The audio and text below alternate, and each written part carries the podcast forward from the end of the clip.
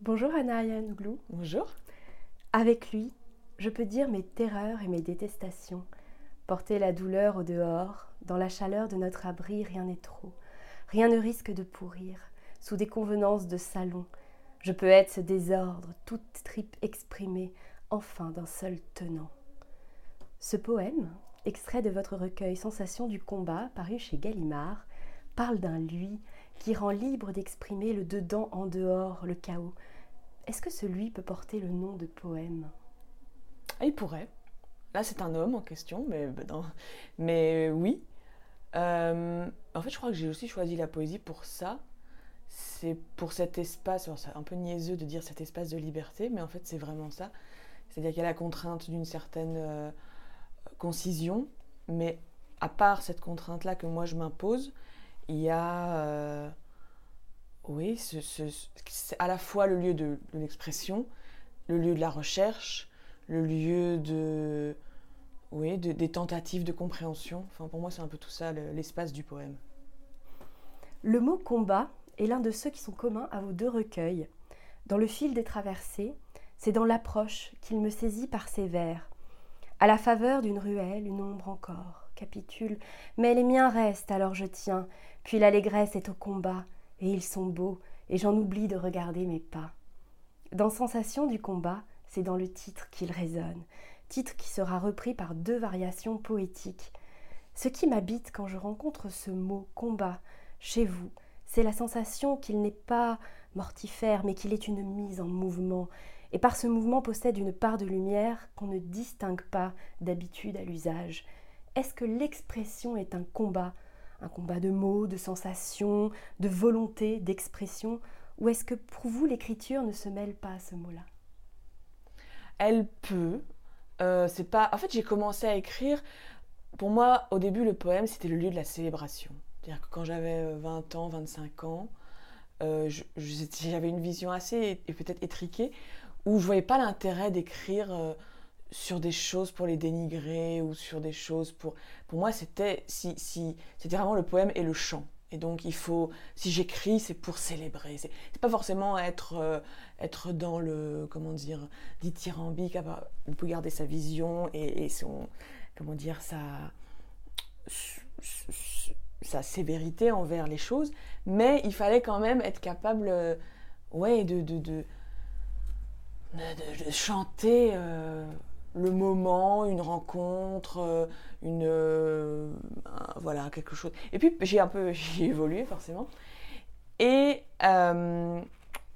et c'est vrai que l'idée du combat pour moi ça peut être c'est quelque chose qui s'impose à nous parce qu'on n'a pas forcément. Je me souviens d'une. J'adore cette phrase où elle disait, c'était, je crois que c'était, je sais plus son prénom, c'est Gabory, cette actrice qui est par ailleurs euh, sourde. Et alors, elle avait fait un, un, truc sur France Culture pendant cinq épisodes. Et elle disait, pour qu'on me foute la paix, je suis obligée de me battre. Parce que les gens lui disaient, l'intervieweuse lui disait, mais pourquoi, pourquoi vous êtes tout le temps comme ça? Et en fait, j'ai trouvé ça très très vrai. C'est-à-dire, euh, bah oui, j'ai pas cherché à me battre, hein. euh, mm. mais bon, les, les, choses font que voilà. Et donc autant y mettre, euh, autant y mettre euh, dans ce feu-là quelque chose, je ne sais pas si de joyeux, mais en tout cas de, oui, de, vivant. Quoi. De, J'aime bien l'idée du mouvement, parce que ouais, je, me suis fait récemment cette réflexion que, que les gens que je préfère, ce sont ceux qui sont en mouvement. Ça ne veut pas dire euh, que c'est ceux qui, réussissent forcément, mais ceux qui, ceux qui tentent. Quoi. Et donc voilà, je suis un peu là-dedans, j'espère. Tentons. Quand j'ai lu Le fil des traversées, j'ai été immédiatement saisie par un poème qui n'est peut-être pas présenté comme tel, mais que je me suis répété plusieurs fois, tant je le sentais apparaître à chaque, lecture un peu plus fort. Je vous le lis. Prologue. L'appel. Un refuge infini. Fugue. La ville apprise. Le saut. Un, deux. L'ennemi familier. Je cherche et je regarde. Elle, poche amniotique les restes. Au bonheur des dames, kaléidoscope. Compère à Vilnius comme une île, les possibles vers le solstice. Un, deux, trois. Fleurs séchées, chants de haine. Noces par les héritages, la bascule, l'approche. Un, deux. Le règne des confins, jeune homme, les yeux fermés, union. lui conte de Noël, Riga et retour, le faubourg nu, échec et mat. Marge, un amour simple, le temps renversé. Sous des ciels intenses, la lisière, rassemble tes forces, chambre d'écho. L'impasse, ils ne disent rien. L'impasse suite, il me plaît bien. L'impasse fin, la mer chantante, peut-être le soleil, soir de congère, le printemps dans les limbes. Fille frontière, la halte. Un, deux, le détachement. Un, deux, trois, et il ne resterait, fugitif épilogue, le fil des traversées. C'est la table des matières de votre recueil, le fil des traversées. Lu bout à bout, quel est votre rapport au titre? Comment les choisissez-vous? Et aimez-vous qu'ils se répondent, qu'ils se parlent, qu'ils se tiennent la main du prologue au fugitif épilogue? Ah, vous me surprenez parce que en fait, j'ai jamais, j'ai jamais fait cette lecture comme ça. Et c'est vrai que ça, du coup, ça fait, ça, fait un métapoème, quoi.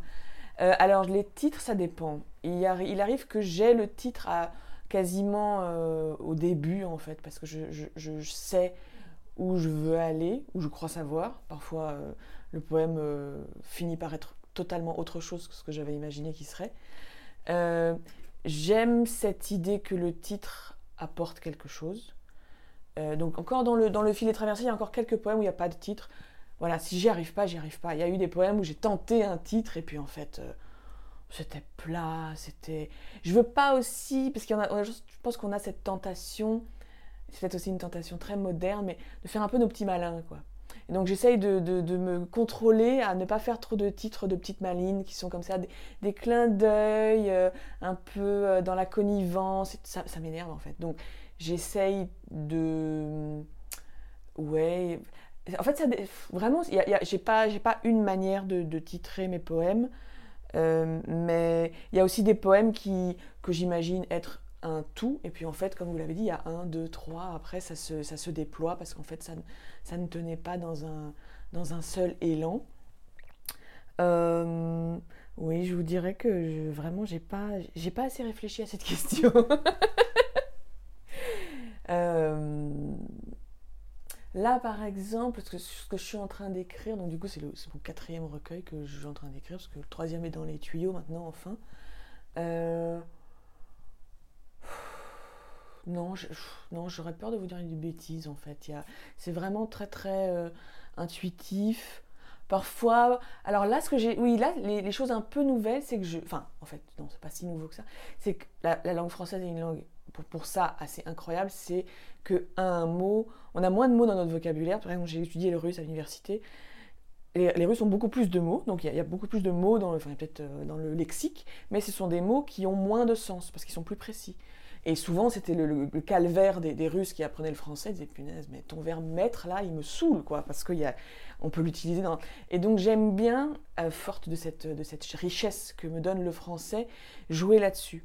Et par exemple, là, j'ai écrit un poème qui s'appelle, enfin, une partie s'appelle Artifice. Et j'ai carrément mis en tout petit, enfin voilà, en petit, en exergue la, la définition. C'est-à-dire qu'un artifice, ça peut être quelque chose de faux, de fabriqué, mais au pluriel, des artifices, ce sont des armes en fait. Donc voilà, j'essaye aussi vraiment, et parfois c'est un peu lacanien, un peu, j'aime bien là aussi le, côté, ah mais en fait ce mot-là, par exemple, dans, dans Sensation, oh c'est pas, pas le titre en fait, mais bon bref, mais dans Sensation du combat, à un moment je dis, tu crois les avoir semés, en parlant des racines, dans le sens un peu argotique, oh, je l'ai semé, c'est-à-dire euh, j'ai réussi à le distancer. Et après je me dis, attends, j'ai utilisé ça dans ce sens-là, mais je suis débile, parce que évidemment, le sens premier de semer, c'est planter et faire croître. Quoi. Donc voilà, ça c'est voilà, ça c'est peut-être une chose qu'on peut euh, que, que, je peux dire pour mes titres, c'est que j'essaye de leur euh, de leur insuffler vraiment toute la richesse que peut donner euh, ma langue maternelle. Je suis ravie que vous ayez parlé du mouvement, car c'est quelque chose qui est très présent pour moi quand je vous lis. Il y a vraiment quelque chose de l'ordre du mouvement dans la structure qui me rappelle personnellement au théâtre, à la danse, au chant notamment grâce aux intermèdes, au temps pluriel de certains poèmes, comme on a entendu, aux variations. Qu'est-ce que le mouvement a à voir pour vous avec l'écriture et la lecture, nous qui lisons et écrivons de manière plutôt immobile finalement Mais Je pense qu'il y a quelque chose, alors là pour le coup, qui est très commun aux poètes, et alors récemment, je pourrais même dire aux poétesses, parce que j'ai consacré un épisode de, de, mon émission Et la poésie alors à Claire Médard. Et puis j'ai découvert assez tardivement, mais du coup c'est bien parce que la découverte n'en est que plus euh, riche, Mylène Tournier. Eh ben on est, on est des marcheuses aussi. On est vraiment, euh, euh, enfin moi aussi, peut-être plus dans, dans, le fil des traversées, mais il y a quelque chose d'une, je ne dirais pas que j'imagine mes poèmes en marchant, mais, mais c'est vraiment la, matière de mon, de, de, mon écriture après. Souvent, ça va devenir ces choses que j'ai pu observer, voilà, au pas. Et euh, moi, je suis une marcheuse invétérée. Euh, je, suis trop heureuse en ville pour avoir un vélo. Et de toute façon, je crois, je ne sais pas conduire. Et de toute façon, je crois que la marche, c'est vraiment le, bon rythme en fait, parce que il faut ça pour avoir euh, le temps de, de, s'imprégner et de. Et donc, d'abord, il y a ce mouvement-là, bêtement physique, de oh là là, ça bloque, je vais aller marcher un coup, et, ça peut débloquer quelque chose. Je me suis demandé si j'allais pas oser, mais pour l'instant, j'ai pas encore en fait euh, utiliser la ruse du téléphone et faire semblant que je suis en train de parler pour parce que souvent parfois ça m'arrive quand même de noter un truc euh, donc j'ai un petit carnet à l'ancienne ou alors je fais semblant d'envoyer un texto mais euh, je me suis dit ça se trouve en fait je pourrais comme ça enfin travailler le poème en marchant en l'enregistrant. Mais il y, a un petit pas vers, vers une sorte de, de, folie quand même, parce que je pense que les gens voient que tu n'es pas en train de parler à quelqu'un, que tu es quand même en train de te parler à toi-même. Mais euh, donc ça, c'est vraiment une, ma compréhension de votre question dans, dans, son acception la plus basique. Quoi. Littéralement, le mouvement nourrit l'écriture parce qu'il nourrit euh, l'observation, une, contemplation qui est un peu... Euh, et puis après, bah pour moi, c'est... Enfin, en fait, je suis venue un peu de la prose. Donc j'ai écrit un roman qui n'a jamais été publié. Tant mieux, parce qu'il n'était pas très bon mais j'ai toujours gardé et j'ai toujours eu cet amour de la narration et, voilà du mouvement qui fait qu'on n'est pas la même euh, au début d'un livre euh, qu'à la fin. Et j'ai un amour assez euh, intense pour les poètes, par exemple, d'Irlande, qui, eux, sont vraiment dans une, quelque chose d'assez assumé de, oui, un poème, on peut raconter des histoires en poème, en fait. Il y a aussi ce mouvement-là. et donc, pour moi, c'est très important de, ne pas faire un recueil qui soit juste, voilà, un rassemblement de textes, mais qui soit plus qu'un rassemblement, qui soit vraiment quelque chose, euh, oui, où je vais penser des, renvois d'un texte à l'autre et je vais placer celui-là avant parce qu'en fait celui-ci prépare la personne qui va lire à celui-là qui est peut-être plus ardu, mais que fort de cette lecture du premier, on pourra mieux, euh, voilà, qui pourra mieux rentrer dans, dans le conscient et l'inconscient. Et donc, euh, c'est vraiment quelque chose, je, je, pense que je l'abandonnerai jamais dans ma construction des, des recueils. Votre émission et la poésie alors, diffusée sur Radio Panique, où nous nous trouvons, fait la part belle à la poésie de tous les horizons. Vous écrivez à son sujet Le désir qui sous-tend et la poésie alors part d'un constat. On entend peu la poésie en langue étrangère, en langue originale, dans les émissions radio qui font circuler la poésie. Dans Et la poésie alors, les poèmes sont donnés à entendre dans la langue dans laquelle ils ont été écrits, puis dans leur traduction française, des textes souvent courts, déroutés, oui, perdre, non, et du point de vue de qui écoute, un mystère, la langue étrangère, qui trouve sa résolution dans la lecture en traduction. J'aime particulièrement ce verbe dérouter dans une société qui incite à entrer dans le rang ou à suivre les injonctions de la route toute tracée. Pourquoi accepter? Pourquoi vouloir être et vouloir dérouter par la poésie Pour euh, susciter la curiosité d'abord, parce que j'ai des gens qui me disent là récemment, il y a trois, enfin deux, trois mois, on a fait une émission sur la poésie géorgienne. Les gens qui m'ont dit, elle est gonflée de faire ça avant de l'avoir entendu, puis après ils m'ont dit, mais en fait je me suis laissé porter, enfin, c'était incroyable. Et en effet, comme euh, vous l'avez dit dans, cette petite intro à l'émission, euh, ce sont jamais des textes trop longs parce que Bon, faut pas se moquer non plus du monde. Mais, mais euh, oui, c'est agréable euh, de d'être dérouté. Enfin, je pense que c'est peut-être un truc très narcissique et que moi j'adore être dérouté. Donc du coup, je me dis bah, peut-être que les gens aiment être déroutés aussi. Euh, mais c'est aussi une frustration, c'est-à-dire que, comme, comme je le dis dans, dans, cette petite présentation, les rares fois où on entend de la poésie à la radio, par exemple, on a, c'est de la poésie étrangère, je me souviens d'une émission sur Sylvia Plath, et alors il y avait alors une femme avec une voix incroyable qui lisait en anglais pendant 15 secondes, puis la traduction en français qui se surimpressionne, et puis fade, et on n'entend plus la traduction, enfin on n'entend plus l'original en anglais, et on n'a qu'une envie, c'est de l'entendre. euh. Il y a aussi cette idée de, de générer la curiosité, c'est-à-dire, mince, j'ai entendu tout un texte dans bon, l'anglais, on, comprend, on peut comprendre plus facilement que c'est du géorgien ou, ou du lituanien, mais et de se dire ah mais en fait après je vais avoir la, résolution quoi. Donc c'est quelque chose peut-être un peu aussi en- enfantin quoi. Attends attends tu vas comprendre quoi. Donc il y, a- il y a de ça. En quoi est-ce que le sonore a pour vous une dimension propre, peut-être même à part du sens en poésie? Alors je dis très souvent aux gens qui viennent enregistrer en langue euh, du coup en langue étrangère je leur dis euh, la majeure partie des gens bon, on va faire la pub dans votre pays d'origine mais la majeure partie des gens qui vont écouter ne comprendront rien.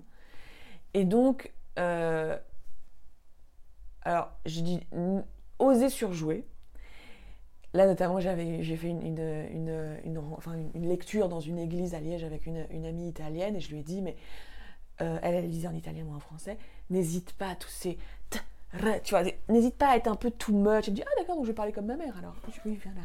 Mais parce que parce qu'il y a aussi ce truc du fantasme aussi qui, peut être euh, très doux et très bon.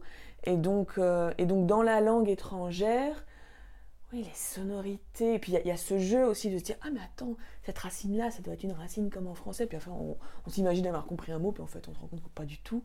Enfin, il y a tout ça. Il y a, euh, il y a le rapport entre l'écrit et l'oral. Parce que, par exemple, là, on a enregistré, ça va être diffusé sans doute en septembre, avec quelqu'un qui est déjà venu, qui est un pasteur euh, danois, donc il a une diction incroyable. Et ben le danois écrit, on se dit ouais, oh, c'est pas mal, ça ressemble à du- de, l'anglais euh, dénaturé.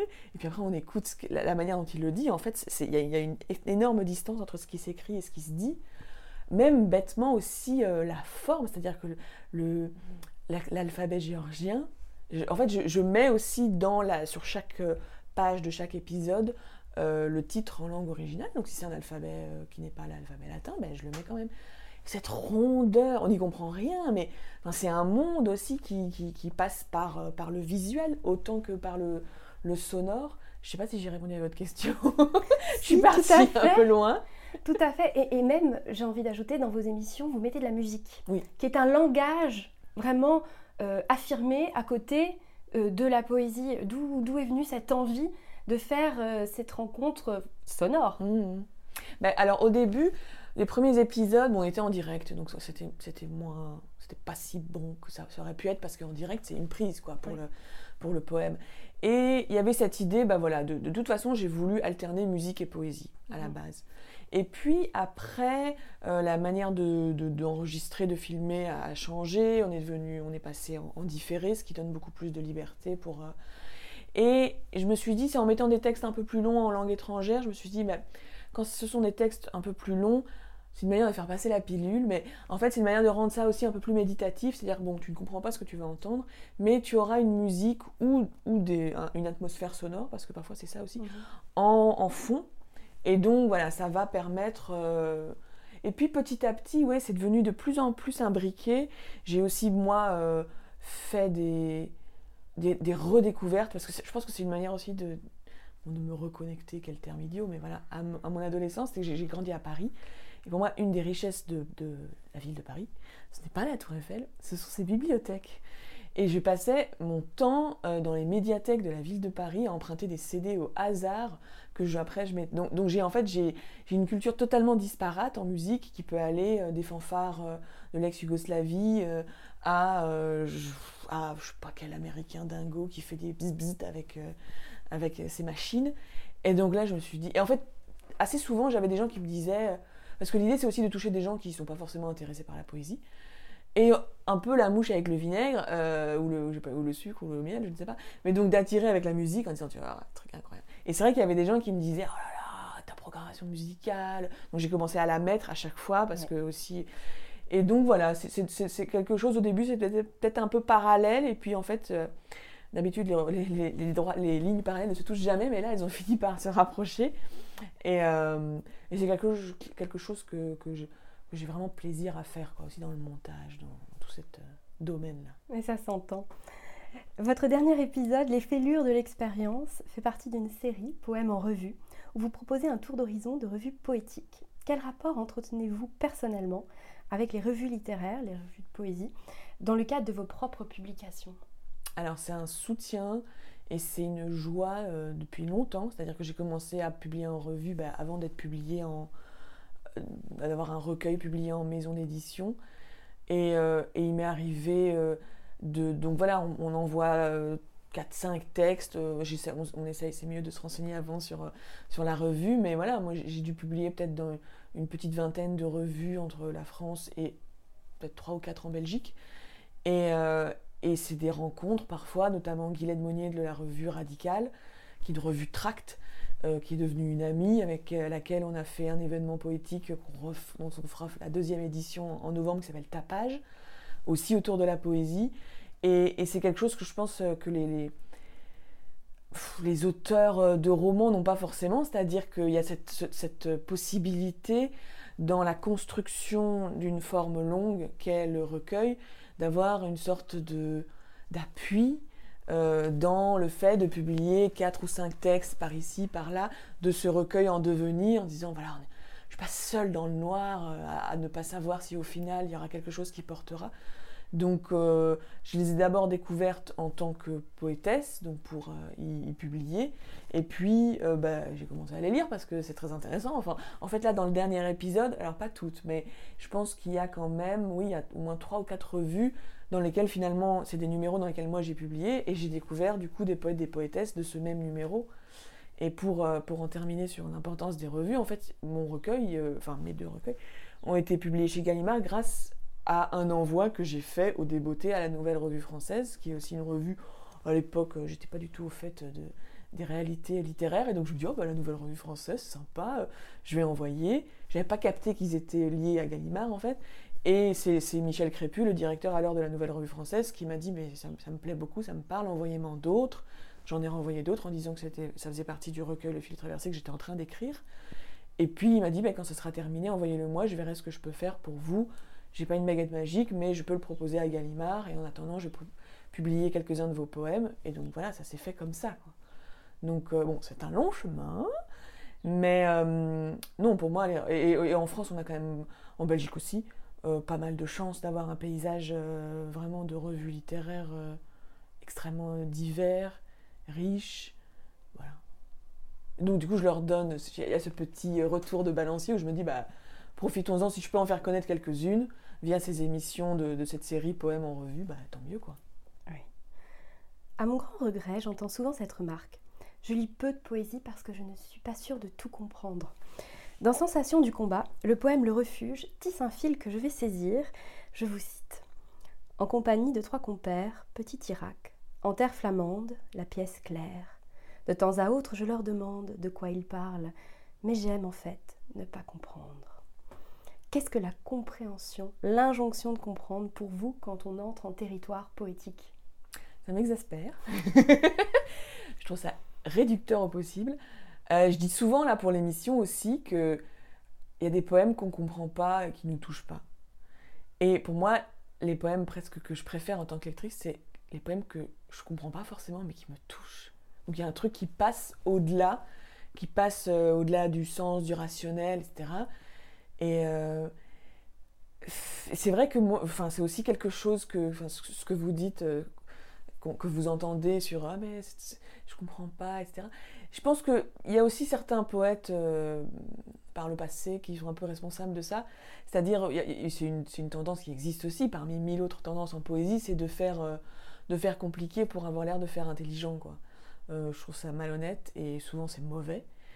Euh, mais donc il y a quand même quelque chose, moi j'ai entendu enfin, plusieurs personnes qui me disaient aussi, ah, mais non, mais c'est trop, enfin, c'est trop compliqué, la poésie c'est trop haut pour moi. Quoi. Ah, mais alors là on est bien en terre, euh, pour le coup, euh, française, peut-être un peu moins belge, de, quelque chose de très intellectualisant. vous allez en Russie, vous allez en, en Iran, il n'y a pas une seule personne qui va vous dire, la poésie, je comprends pas, c'est trop haut pour moi, la poésie elle fait partie intégrante de, l'expérience humaine, de la vie. Donc là, il y a peut-être quelque chose à voir aussi avec une, tendance très intellectualisante, un peu sèche comme ça de, la tradition française, qui, est euh, un peu responsable de ça. Mais, euh, mais oui, on n'a pas besoin de, tout comprendre pour être touché. Il y a parfois un, vers comme ça qui, vous reste en tête et que vous savez pas trop pourquoi. C'est comme le refrain d'une chanson en anglais que en fait Enfin, moi, j'ai adoré les Beatles depuis l'âge de 8 ans. Je, je comprends maintenant ce qu'ils disaient, en fait. Et ça n'a pas empêché d'adorer. donc, euh, donc c'est pas pour aller dans, dans un sens, disons, euh, extrême du ouais, mais même, enfin, il faut, il faut rien comprendre pour aimer. Non. Mais c'est pas parce qu'on comprend pas tout qu'on peut pas être touché, euh, saisi. Et je pense que là, pour le coup, la musique aide à ça. C'est-à-dire que d'avoir parfois, même dans, dans, la traduction française, quand on fait l'émission aussi, ou là, quand, on était à l'église euh, pour le festival Nous sommes à la lisière, euh, et eh ben en fait, d'avoir cet accompagnement sonore, ça aide à baisser les défenses, disons, rationnelles, de dire, attends, il faut que je capte tous les mots, quoi. C'est, vas-y, laisse-toi porter, il va se passer quelque chose. Peut-être pas, mais il y a des grandes chances qu'il se passe quelque chose. Donc c'est là-dessus que je table. Transmettre par la parole, échangeons de la poésie. Je vous invite à nous lire un de vos poèmes. D'accord. Alors j'ai pas du tout réfléchi auquel, je, pouvais euh, me consacrer.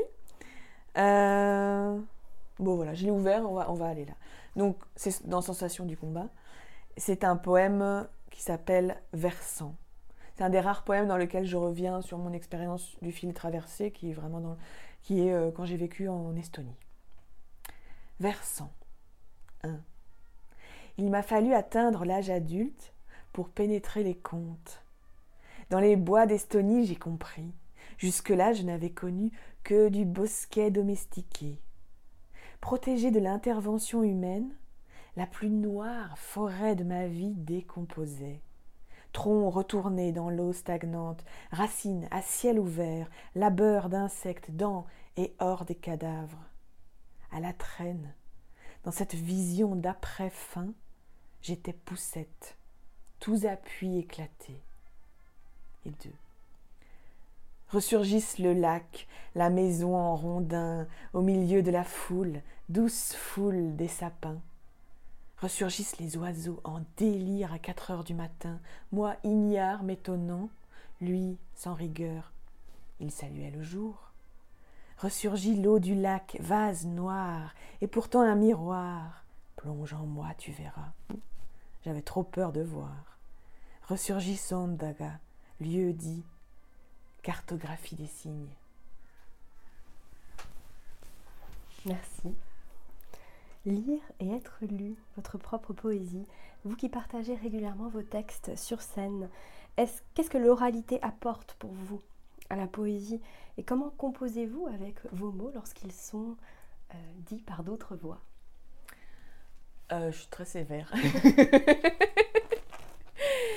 en fait, ben là par exemple dans ce poème que je vous ai lu, euh, pour moi l'oralité, elle est très très... Enfin, c'est une manière de décupler la richesse parce que il y a souvent plusieurs voix dans mes poèmes en fait. Là, il y a, voilà, je, cite euh, l'homme qui était mon compagnon alors, qui connaissait très bien la nature et qui me dit bah évidemment, les oiseaux ils saluaient le jour à 4 h du matin. Et puis après, c'est l'eau qui me parle et qui me dit plonge en moi. Et donc, c'est vraiment, enfin, je pense que l'émission aussi m'a beaucoup aidé à, à, progresser dans cette lecture et dans cette incarnation du texte. C'est quelque chose que j'ai quand même, je pense, toujours aimé. Moi, j'étais prof aussi de français langue étrangère pendant 10 ans, donc on s'habitue aussi à prendre des voix et, et aussi à faire le clown. Et c'est quelque chose qui me, qui me, parle bien aussi, dans une manière. Euh, voilà, de, de c'est pas parce qu'on parle de choses graves qu'on doit être euh, absolument sinistre. Et en poésie, c'est la même chose. Euh, et bah, les, gens qui me lisent, j'en ai. S'il y a eu quand même ça, c'était chouette parce qu'elle a, a une voix très chaude. Il y a eu Adèle Moll sur Musique 3 qui faisait, euh, je pense que ça n'existe plus, tous les matins, il y avait, en fait, elle choisissait, donc pendant la semaine, un poète, une poétesse, et alors chaque matin de la semaine, elle lisait des, des textes. Mais j'avoue que je suis pas forcément à la, trop à la recherche de ça. Donc là, c'est elle qui m'a contacté, etc. Donc c'était très très chouette. Mais euh, si les gens ont envie de me lire et de s'enregistrer, qu'ils le fassent. Euh, c'est pas la fin du monde. Après le fil de nos traversées et sensations du combat, vous avez annoncé que prochainement serait publié celui que vous avez pris l'habitude de nommer le recueil grec au castor astral. Pourquoi avez-vous pris ce pli et pouvez-vous nous en dire un peu plus sur cette excellente nouvelle? Bah oui, donc Castor Astral, je les connaissais parce que j'ai publié dans, la, dans les anthologies qu'ils font chaque année autour du mot choisi par euh, le printemps des poètes et j'avais des bons, des bons rapports avec eux. Et puis, j'avoue, j'ai proposé mon recueil, mon troisième, à Gallimard parce que j'avais une éditrice que j'aime beaucoup et avec laquelle j'avais joie à l'idée de travailler. Et puis il s'est trouvé que euh, il m'a été transmis que euh, Gallimard, ils avaient choisi de ne rien ajouter au catalogue existant jusqu'à 2025. Bon, euh, ça va quoi. Alors la poésie c'est du temps long, je suis d'accord, mais là c'était du temps un peu trop long. Et donc voilà, je me suis tournée vers le Castor Astral, ils ont été ravis, et, je suis très contente aussi. Puis il y a plusieurs personnes qui m'ont dit, alors c'est marrant parce que apparemment les poètes et les gens qui écrivent de la, de la prose sont pas d'accord. Euh, des poètes m'ont dit mais c'est bien d'avoir des œufs dans, pas toujours pas, tous tes œufs dans le même panier donc sous-entendu voilà et c'est vrai quand on regarde les bibliographies de poètes très souvent ils sont publiés dans plusieurs maisons d'édition ça, ça, tient aussi au, fait, ben, en effet, comme pour Gallimard, là, que, que, les délais sont longs et que parfois, quand on a, une, on a publié telle année et qu'on a quelque chose à publier l'année suivante, ben, le, le, même éditeur n'acceptera pas forcément parce que et donc, bah, je, peut-être que je m'inscris dans cette tradition de commencer à mettre mes œufs dans différents paniers. Je pense pas que ce soit, euh, comment dire, euh, comment on dit quand on est, euh, quand on fait quelque chose de blasphématoire. Voilà, je pense pas que ce soit la fin du monde. Mais ça sera le recueil grec. Oui, grec parce qu'il y a beaucoup de, il y a pas mal de poèmes. Donc mon père était grec et j'ai je suis allée en Grèce plein de fois, mais surtout une fois dans, qui m'a vraiment beaucoup marqué quand j'avais 17 ans avec ma mère. Alors c'est drôle parce que c'était pas le parent grec. Euh, qui faisait, elle, elle, faisait des guides pour les guides bleus, donc elle m'a mis dans ses bagages et on est partis ensemble. Et c'était la première fois que je retournais en Grèce après une mémoire très primitive des, de mes 3-4 ans euh, euh, enfants avec toute la famille. Et, donc ça, c'est quelque chose sur lequel je voulais écrire depuis très longtemps, cette, Grèce du Nord c'est aussi quelque chose que j'aime bien faire, c'est-à-dire aller à l'encontre des clichés. Donc là, c'était une Grèce tout à fait rurale, tout à fait avec de la neige, c'était pas les îles et, le ciel bleu, c'était une Grèce balkanique aussi. Et donc, il y a pas mal de poèmes là-dessus. Bon, tout s'agence. Alors là, je pense que c'est, du point de vue de la construction, c'est vraiment le, recueil le plus. Euh, enfin, il y a même une boucle, etc. Enfin, narrativement, c'est celui dans lequel je, je suis allée le plus loin dans cette, dans cette narration, cette construction narrative mais c'est aussi l'occasion d'explorer ce que c'est que d'être euh, deuxième génération. Euh, je, suis aussi beaucoup en empathie, je pense qu'on peut le dire, avec mon père, avec son, son, trajet de, de, vie, etc. Et donc, euh, et, et, comme j'ai pas mal, alors celui-là, il, a été fort publié par petits bouts dans des revues, mmh. plus de 10, j'ai compté, du coup je me suis dit, tiens, je vais aller, je vais aller voir. Et souvent, c'était les, poèmes grecs que je partageais. Et donc voilà, il, bon, il est grec, mais il est aussi, je parle aussi de, mon amour pour la langue russe, de mon amour pour la ville de Londres, où j'ai une partie de la famille grecque qui habitait à un moment. Euh, voilà, c'est encore une mosaïque, une autre mosaïque, disons. Je, je, complète le puzzle, je crois. Quel livre finalement? Quelle autrice, poétesse, auteur ou poète nous invitez-vous à lire aujourd'hui? J'ai envie de dire Alejandra Pizarnik, mais tout le monde, euh, tout le monde la connaît maintenant. Elle, donc c'est bon, c'est fait. Je pense qu'il y, a suffisamment de gens qui en parlent pour que ce ne soit pas euh, nécessaire que j'en parle. J'aime énormément la poétesse Pia, alors comment on dit, Pia Tafdrup, qui est danoise, qui est une star au Danemark, assez peu connue en France, mais qui a quand même trois recueils euh, traduits. on a fait une émission sur elle il y a un an ou deux. Et euh, son premier recueil traduit en français s'appelle La forêt de cristal aux éditions Circé et En plus c'est en bilingue, moi je parle pas danois mais, mais juste d'avoir ça à côté. Et alors c'est un de ces petits recueils au, prix totalement euh, improbable parce que je pense que c'était un peu soit avant soit après où ils ont été très très honnêtes euh, quand la, France a adopté l'euro. Et donc c'est un prix genre 6,83 euros ou un truc comme ça. Enfin, donc ça aussi je trouve que ça ajoute de la poésie. Et il est, il est toujours en vente parce que dès que je vais chez Gibert euh, à Paris, j'en achète un exemplaire. J'en trouve toujours un, je le prends puis je l'offre. Voilà, Pierre Tavdrup, euh, je dirais que c'est une, une poétesse à connaître. Merci beaucoup, Anna. Merci à vous.